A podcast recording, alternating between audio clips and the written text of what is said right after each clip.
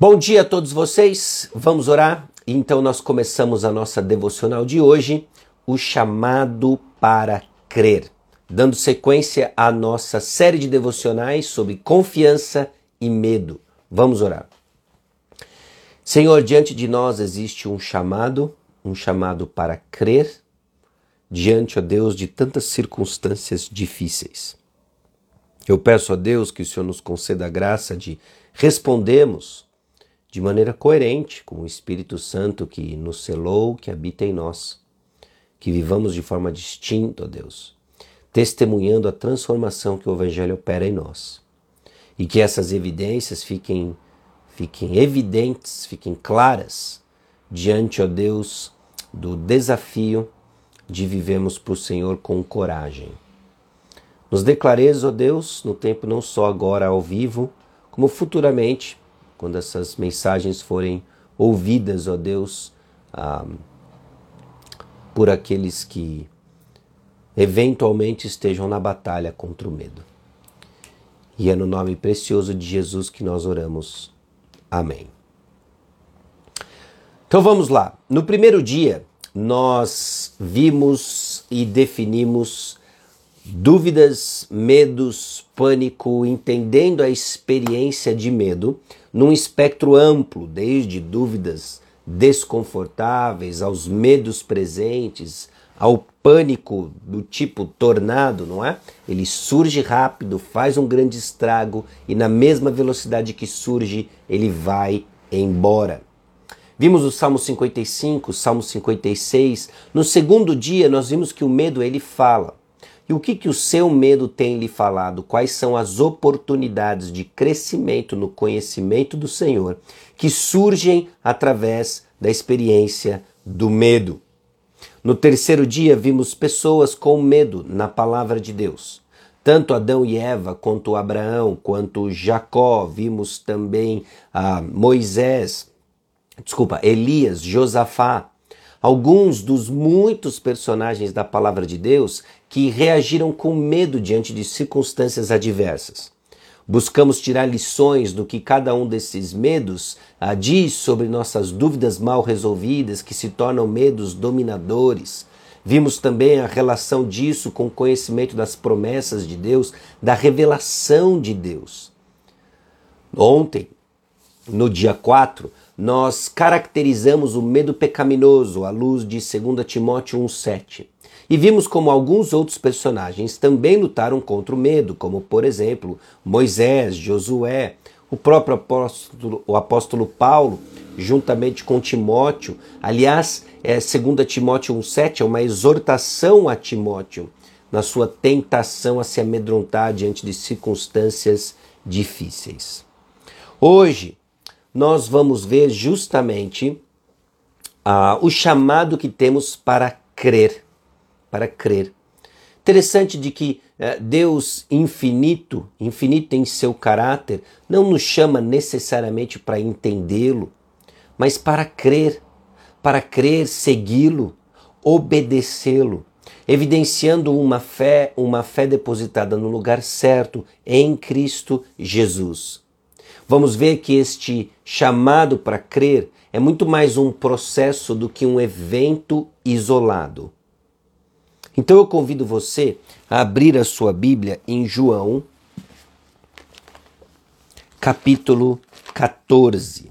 João, capítulo 14. Em João capítulo 14 existe um contexto. E o contexto é que Jesus está se despedindo dos discípulos. Começa ali com aquele evento dos lavapés, Jesus se encontra com os discípulos no cenáculo, aquele cômodo separado onde eles tomam juntos a última ceia. E conforme Jesus está dando as suas últimas palavras, ele começa a sinalizar justamente isso para os discípulos. Por exemplo, lá em João 13, 21, nós vemos que agora a experiência que os discípulos vão começar, não, vão começar a ter, não é, uma, não é uma experiência estranha a Jesus. Note João 13, 21. Ditas essas coisas, angustiou-se Jesus em espírito e afirmou: Em verdade, em verdade vos digo que um dentre vós me trairá. Não é um sentimento estranho a Jesus o medo e a angústia que há de tomar o coração dos discípulos agora. Então entenda, sua experiência de medo, sua experiência de angústia não é estranha ao nosso Senhor. Ele pode e vai desenvolver perfeita empatia e compaixão diante de nossos corações amedrontados.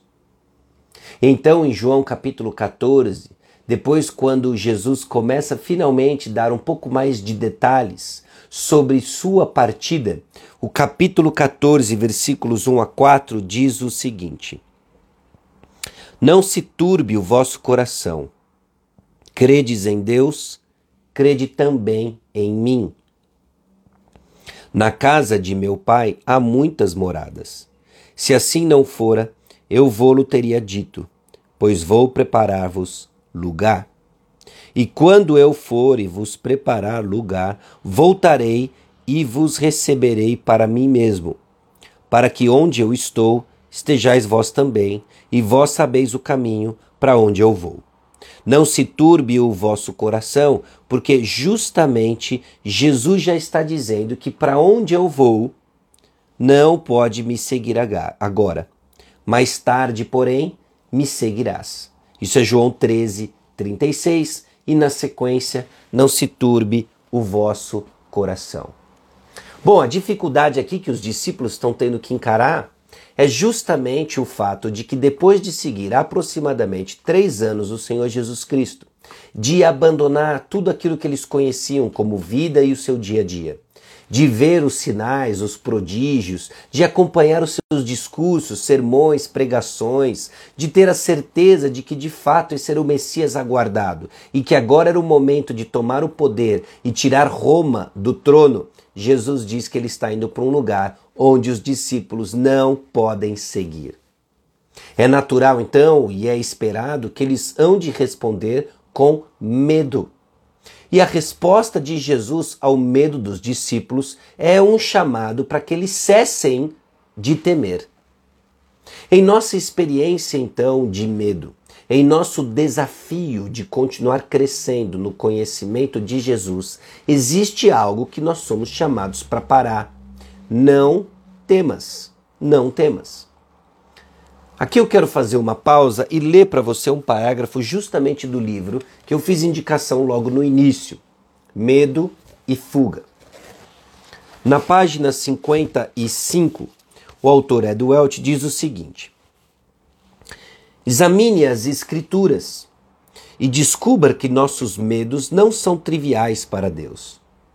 Não temas não são as palavras de um amigo de carne e osso, um mero ser humano igual a você.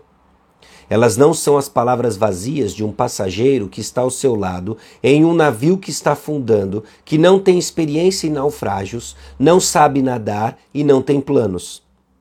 Essas palavras são mais parecidas com a do capitão que diz: Não tenha medo, eu sei o que fazer. Quando a pessoa certa articula essas palavras, você pode sentir-se confortável, confortado. Lembre-se, não temas, são as palavras divinas daquele que pode combinar discurso com ação. Ele é o rei soberano que realmente está no controle. A eficácia das palavras está diretamente relacionada com a autoridade, o poder e o amor daquele que as profere. O autor Ed Welch aqui nos ajuda a entender que quem está dizendo não temas importa muito mais, importa tanto quanto, melhor dizendo, do que o que está sendo dito.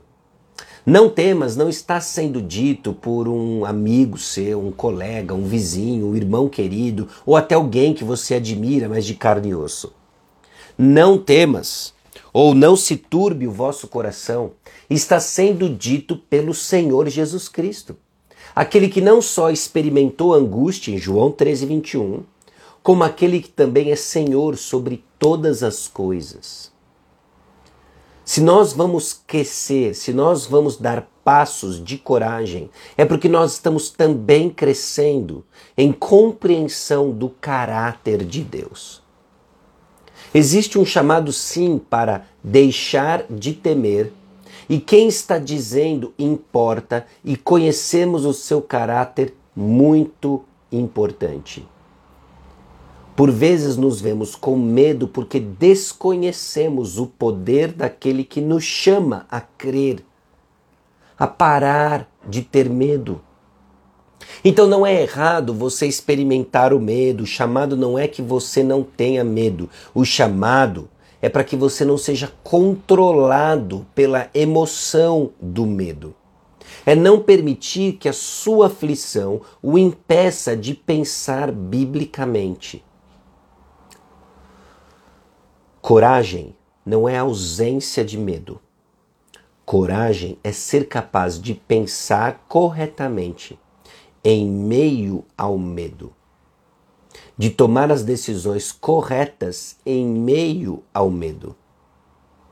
Jesus está chamando os discípulos a parar de temer, de serem controlados pelo medo e agirem de maneira coerente com a identidade de discípulo, de filho de Deus, de seguidor de Jesus.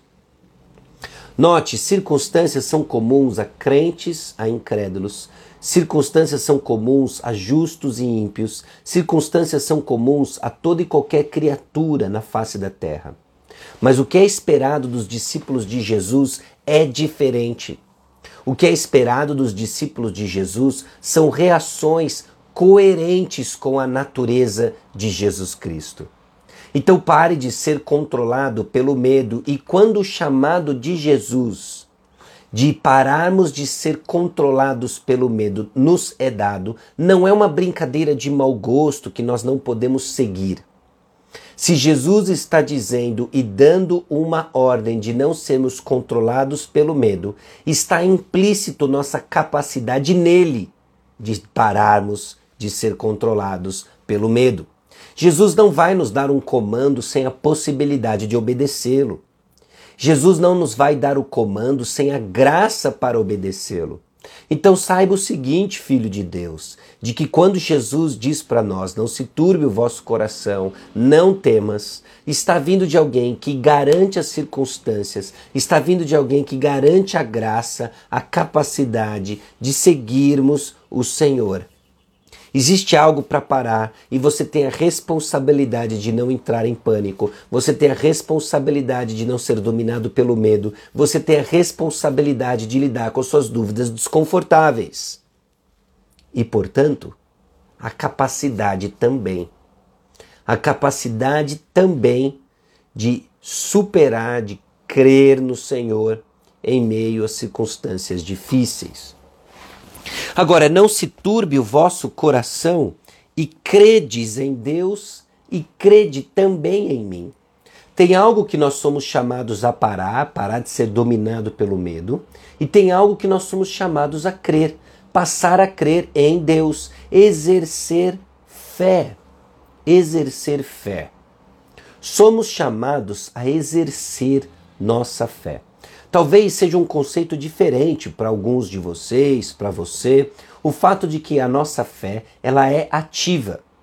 Nós achamos muitas vezes de que fé é aquilo que é necessário para exercer, para conf confessando Jesus Cristo como Salvador e que depois disso eu não preciso mais exercê-la. Engano. Não é isso. Somos chamados a exercer nossa fé. Segura o dedo aí em João capítulo 14, versículos 1 a 4, e vamos lá para Lucas 8, versículos 22 a 25. Lucas 8, 22 a 25. Presta bastante atenção nas circunstâncias e como Jesus interage com elas. Aconteceu que, num daqueles dias, entrou ele num barco em companhia dos seus discípulos e disse-lhes: Passemos para outra margem do lago, e partiram. Enquanto navegavam, ele adormeceu, e sobreveio uma tempestade de vento no lago, correndo eles o perigo de sossobrar. Chegando-se a ele, despertaram-no, dizendo: Mestre, mestre, estamos perecendo. Desper, Despertando-se Jesus, repreendeu o vento e a fúria da água, tudo cessou e veio a bonança. Então lhes disse: Onde está a vossa fé?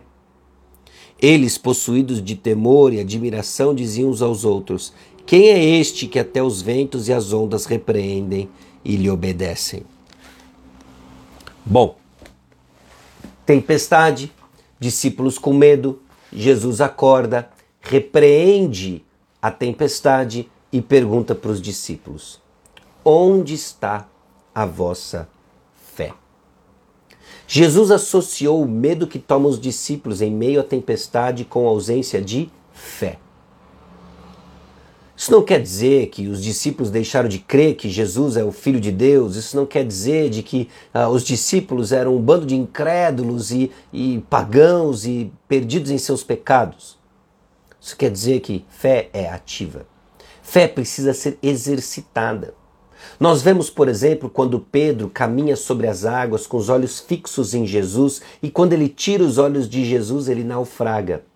Isso parece nos dar uma ilustração física tangível de muitas vezes que descreve o que descreve a nossa realidade espiritual. É tirarmos os olhos de Jesus que nós naufragamos. É o fato de pararmos de exercitar nossa fé que afundamos.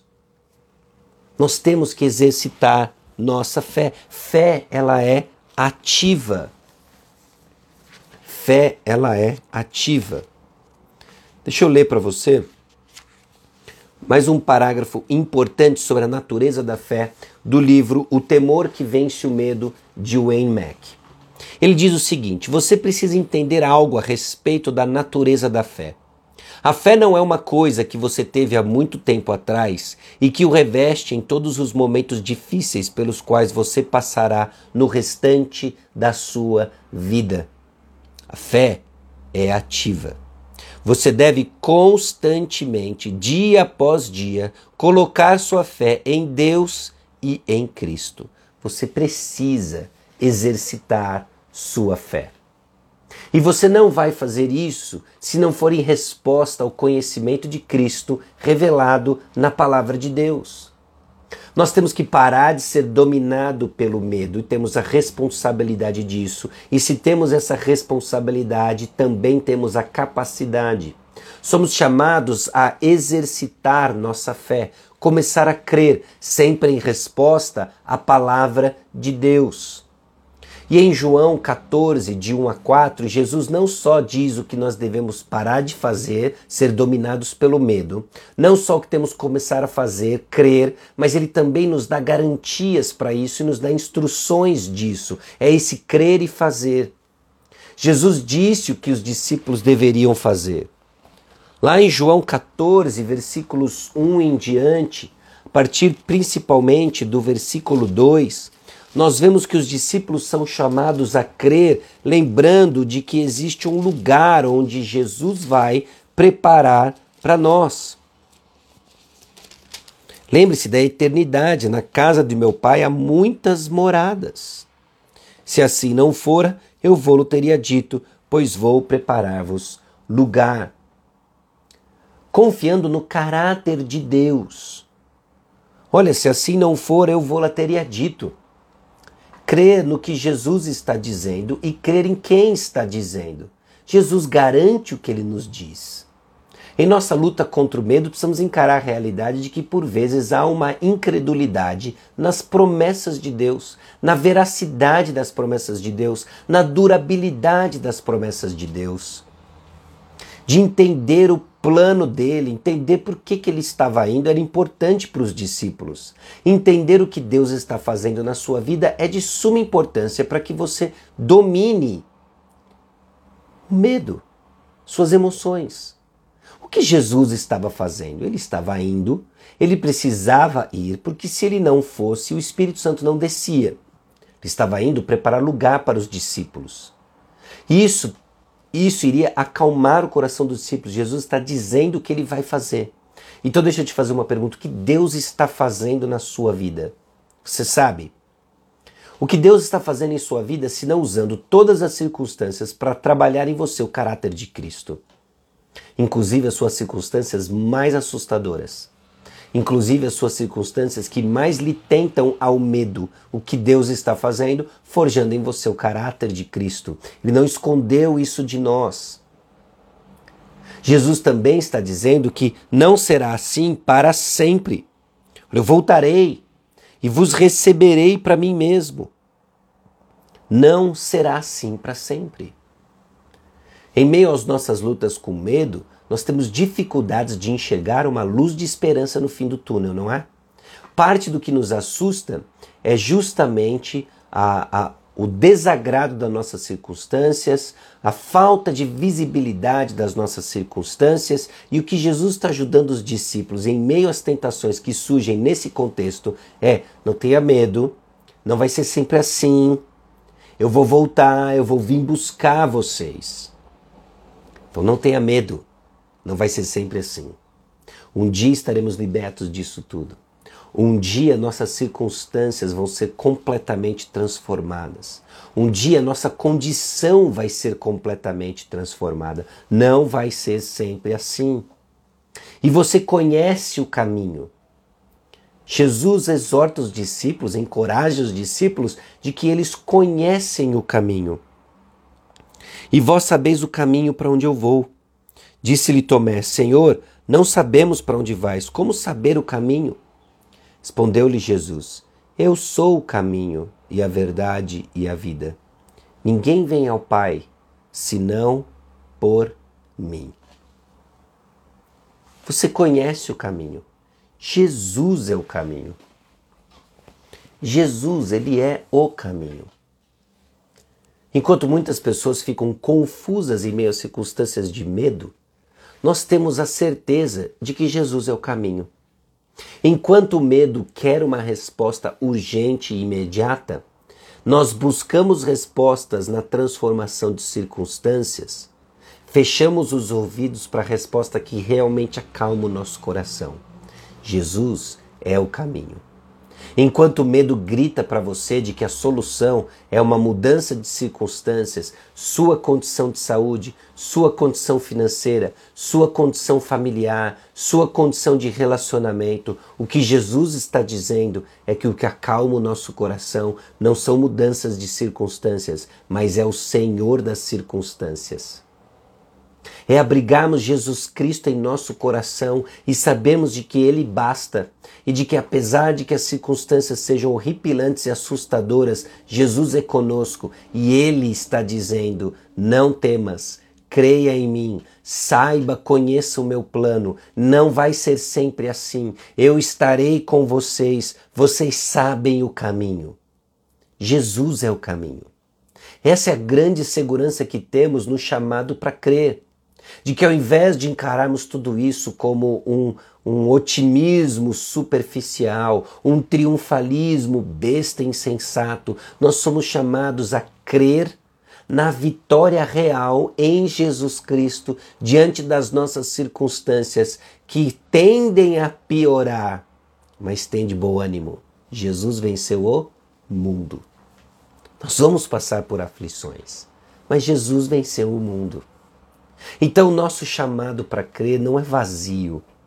O chamado para crer é repleto de verdades dadas por quem é a verdade.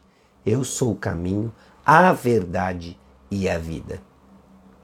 E assim o povo de Deus começa a entender que no chamado para crer, somos colocados numa posição de exercer nossa fé e crescer em confiança. E aqui a nossa a, a, nossa série de devocionais, de reflexões, ganha um tom diferente. Depois de explorarmos o medo, entendemos um pouco do que tem por trás, o que ele fala, o que ele diz. Agora nós somos chamados a exercitar confiança e fé e crescermos em coragem. Coragem que é controlar os medos para sermos produtivos no reino de Deus. A coragem bíblica que nos pressiona para fazer o que é certo, mesmo se isso trouxer consequências dolorosas. Essa é a coragem que nós precisamos. a coragem de fazer o que é certo. É isso que vai fazer a distinção aqui entre o corajoso bíblico e o imprudente. Ok? O fato de que nós somos chamados para fazer o que é certo, mesmo se isso trouxer consequências dolorosas. Amém? Vamos crer, vamos crescer em coragem, baseado no que as palavras de Jesus dizem para nós, sabendo do caráter de quem diz essas coisas para nós, e assim caminhamos para a honra e glória do nome de Deus. Amém? Vamos orar?